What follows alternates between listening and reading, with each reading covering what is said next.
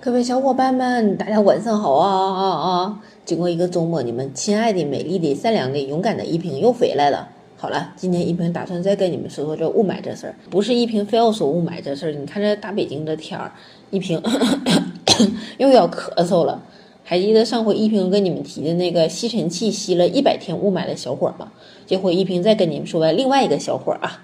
嗯，一平就喜欢说小伙的故事。嗯，这回咱们说的是一个名叫达恩鲁斯加德的荷兰小伙。这小伙吧，超级厉害。他打算在北京安装自己设计的雾霾消除塔。雾霾消除塔，哎，一座塔要是建起来，一平希望它能跟央视的大裤衩建在一起，这样的央视的大裤衩就不会动不动被雾霾咻发射了。当然了，建塔的前提是要政府的相关部门同意了。小伙说了，现在已经包括。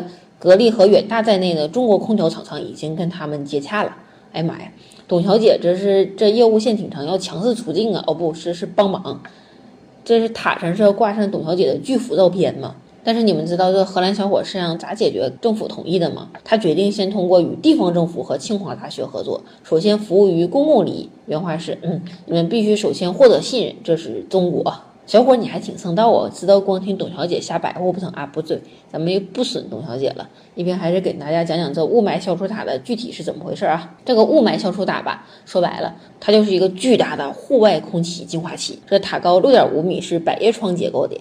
它每小时能净化三万立方米空气，也就是说，差不多一天半的时间吧，它能净化一个橄榄球场的空气。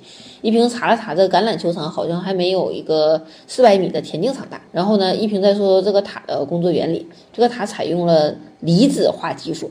就跟那个气球表面吸附毛发差不多。哎呀妈，难道说这个气球在头发上蹭一蹭就能消除雾霾的吗？大家都来蹭一蹭啊！那你们是不是就想问，这个塔工作起来会不会消耗很多能量啊？一平也担心这事儿呢。小伙说他还真不会，雾霾消除塔本身只消耗少量的能源，能耗相当于一台家用热水器。呃，一平可是不太信呢。于是小伙又说，他已经成功的净化了鹿特丹一个公园的空气。当时他通过众筹网站为雾霾消除打融资，希望能募集五万欧元的资金。最后在两个月内募集了超过十一万欧元啊，好多呀！你猜他提供给这些捐赠者的回报是啥？回报之一就是一枚装饰有由收集的雾霾颗粒做成的立方体戒指。果然，这还是外国小伙浪漫呢，咋没人给依萍送个戒指呢？依萍这么美丽、善良、勇敢，哎呀，又跑题了。说回来。鲁斯加德的最新目标是在北京的二十到二十五家公园安装他的雾霾消除塔，然后他还计划把雾霾消除塔推广到印度啊、墨西哥啊等发展中国家。这些国家也面临着与中国相似的空气问题。一平就不说啥了，赶紧在国内建起来呀，麻溜的，快点儿的。